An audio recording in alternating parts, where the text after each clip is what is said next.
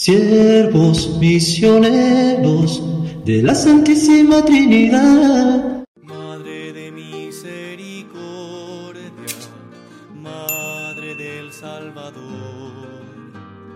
auxilio de los cristianos. Los discípulos perseveraban unánimes en la oración junto con María, la Madre de Jesús. Buenos días, hermanos y hermanas, les saluda el Padre Gustavo Baloco promotor vocacional de los cielos misioneros de la Santísima Trinidad. Y hoy estamos celebrando la memoria obligatoria de la bienaventurada Virgen María, Madre de la Iglesia. Nos ponemos en la presencia del Padre, del Hijo y del Espíritu Santo. Amén.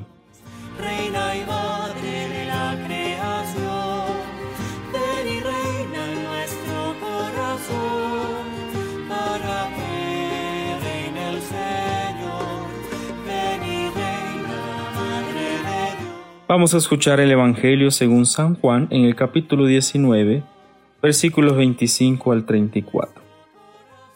En aquel tiempo junto a la cruz de Jesús estaban también su madre, la hermana de su madre, María, mujer de Cleofás, y María Magdalena.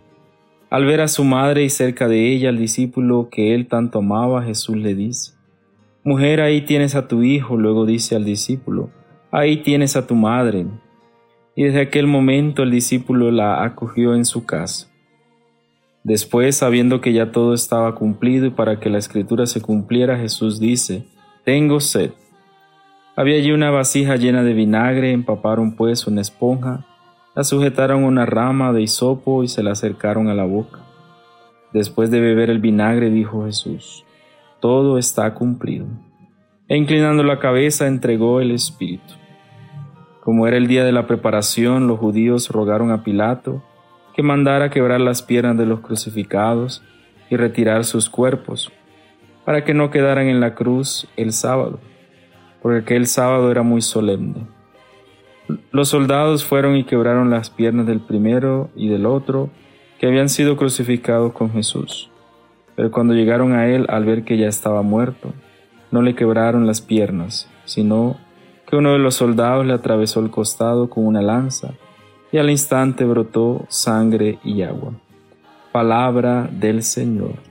Gloria a ti, Señor Jesús.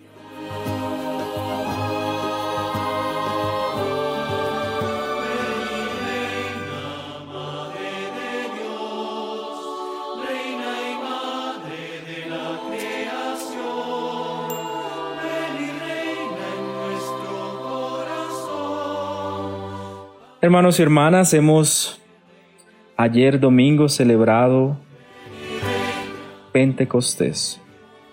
Y Pentecostés significa la fiesta de la iglesia, en la cual cada uno de nosotros puede recibir y ha recibido esta presencia del Espíritu Santo a través de sus siete dones. Y esos dones nos ayuda a nosotros a ir caminando cada día en nuestra experiencia de fe en nuestro caminar como hombres y mujeres, hombres y mujeres que peregrinamos en este mundo y que profesamos una fe en Jesucristo, en el Padre que ha dado la vida, y en el Hijo que la ha entregado, y en el Espíritu que nos las ha regresado a través de esa experiencia de encuentro, ese encuentro que nos lleva a nosotros cada día a ser hombres y mujeres de bien. Y hoy lunes estamos celebrando esta memoria obligatoria de María, Madre de la Iglesia. ¿Por qué María es Madre de la Iglesia? Esta celebración nos recuerda que ella es Madre de todos los hombres y mujeres, y especialmente los miembros del cuerpo místico de Cristo, desde que es Madre de Jesús por la encarnación. Esta fiesta se estableció en febrero del 2018 como celebración de lunes siguientes a Pentecostés.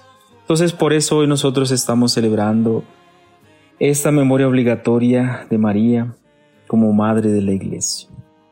Pero la pregunta sería para cada uno de nosotros, ¿reconozco a María como mi madre?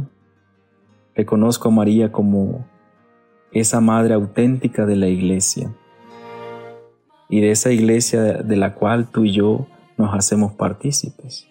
Así como también les he preguntado si reconozco esta presencia del Espíritu Santo, si recibo la paz que viene de Jesucristo, si creo en este Espíritu de la verdad, también debemos preguntarnos si creo firmemente que María no solamente es madre de Jesús a través de la encarnación, sino, también que, sino que también es madre de nosotros.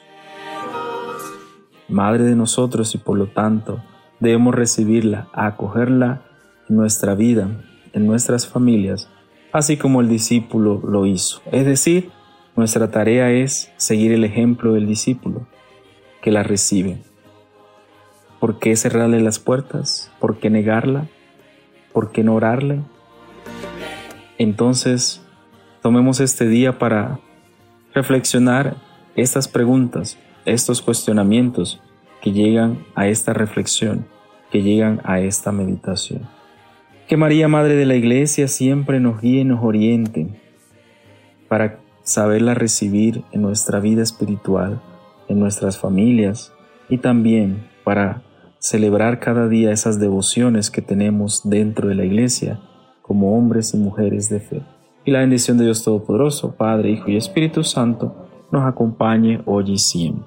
Buen comienzo de semana guiados e iluminados por la palabra que hemos escuchado y también por María, que es nuestra Madre, que nos protege, que nos guía y que nos ilumina para encontrarnos con su Hijo. Amén.